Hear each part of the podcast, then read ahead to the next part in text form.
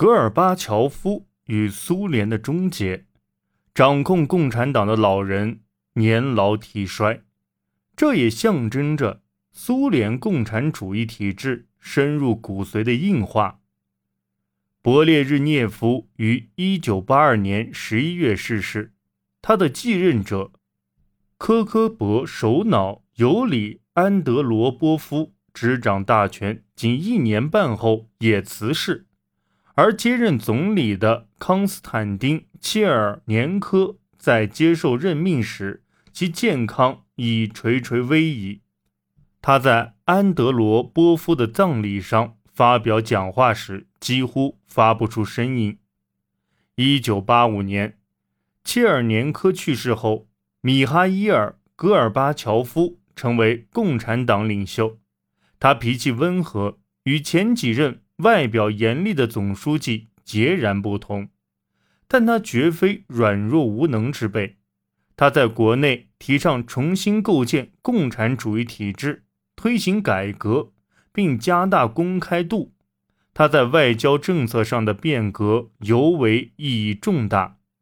派驻在阿富汗与东欧的庞大常备军，使苏联经济枯竭。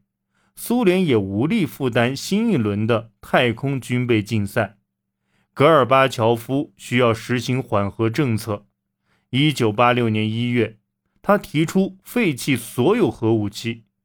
西方起初只将此看作政治宣传战术，但就在同年十月的雷克雅未克峰会上，里根和戈尔巴乔夫均同意。大幅削减本国的核武器。此次峰会后，武器削减进程迅速，其成果超过了签订限制战略武器条约和削减战略武器条约所取得的成效。一九八七年十二月，戈尔巴乔夫和里根同意撤出部署在欧洲的中程核导弹，而这些导弹的部署。在几年前，还是引发大规模抗议的根源。一九八八年初，戈尔巴乔夫开始撤回驻扎在阿富汗的苏联军队。同年末，他又宣布将五十万名苏联士兵和一万辆坦克从东欧撤回。戈尔巴乔夫的这些政策唤醒了东欧各国反对共产主义的情绪。与之前的纳吉和杜布切克一样。戈尔巴乔夫认为，推行影响深远的改革可以挽救共产主义，然而事实却未能如愿。同1948年和1918年一样，1989年也是变革的一年。在一国发生的事件将影响其周边的一些国家，直至整个社会主义阵营崩塌。讽刺的是，横扫共产主义改革运动的。正是当初成就共产主义的滔滔民怨。捷克斯洛伐克和东德的反对者受到戈尔巴乔夫推行的公开和改革政策的鼓励，但处于统治地位的两国共产党严守正统，尽力限制变革；匈牙利的改革派则控制了本国共产党，大举推行经济改革。反对运动发展成对共产主义政权的公开挑战。从波兰反对运动取得的进展可见，波兰共产党的统治已岌岌可危。在与团结工会交锋多年之后，雅鲁泽尔斯基将军最终准许在1989年6月举行自由选举，结果，团结工会赢得了大选。虽然共产主义的首次失利发生在波兰，但是铁幕的倒塌却发生在德国。在东德，要求改革人口流动限制的呼声极高。东德民众要求享有旅行自由，这不只是度假旅游的自由，他们要在自己国家自由来去，探望失散多年的亲属。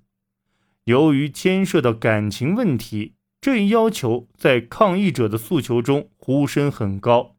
当时，抗议者每天都会举行反对现行体制的示威活动。虽然东德与西方阵营接壤的边境被封锁，但是其与东方阵营国家之间的边境仍是开放的。于是，一九八九年八月，西德驻布拉格和柏林的大使馆里挤满了东德难民。到九月中旬，共有二点三万人逃离东德，在东德各个城市，成千上万人游行示威。以防止当局进行暴力的报复，但当局并未采取这类措施。波兰和匈牙利分别于九月和十月正式结束了一党专政。与赫鲁晓夫在一九五六年和昂列日涅夫在一九六八年的反应不同，戈尔巴乔夫并未干预，反而警告东德共产党领导人说：“迟到者。”将受到生活的惩罚，这促使埃贡·克伦茨领导的改革派于十月十八日掌控了东德共产党。十一月九日，东德共产党人最终屈服，开放了通往西德的边境。当晚，柏林墙被凿开了第一个洞，这个缺口加速了东欧共产主义的终结。十二月一日。东德结束了一党专政，在这一年结束之前，共产党已无力再控制捷克斯洛伐克。瓦斯拉夫·哈维尔当选总统。与捷克斯洛伐克非暴力的天鹅绒革命相反，罗马尼亚则发生了流血事件。当军队将枪口对准安全部队后，罗马尼亚的革命迅速完成。十二月二十五日，罗马尼亚独裁者尼古拉·齐奥塞斯库与妻子埃列娜，在经历短暂的电视审判后被枪决。对欧洲来说，不可思议的一年至此终了。在此之前，没人敢预测欧洲共产主义会在这一年走到尽头。冷战以苏联东欧帝国的失败而告终。柏林墙倒塌后不到一年，处于对抗中的关键地位的德国实行统一，全球的军事对抗基本消失。一九九零年九月，戈尔巴乔夫向美国总统乔治·布什承诺，会与美国联手打击伊拉克对科威特的入侵。十一月，一份旨在削弱欧洲常规武装力量的条约签署之后。苏联士兵完全撤离东欧。一九九一年三月，华约组织解散，冷战在意识形态上的对抗也落下帷幕。欧洲的任何改革尝试都没能挽救共产主义，苏联的改革也不例外。一九九一年八月政变失败后，苏联最终于十二月解体，成为历史。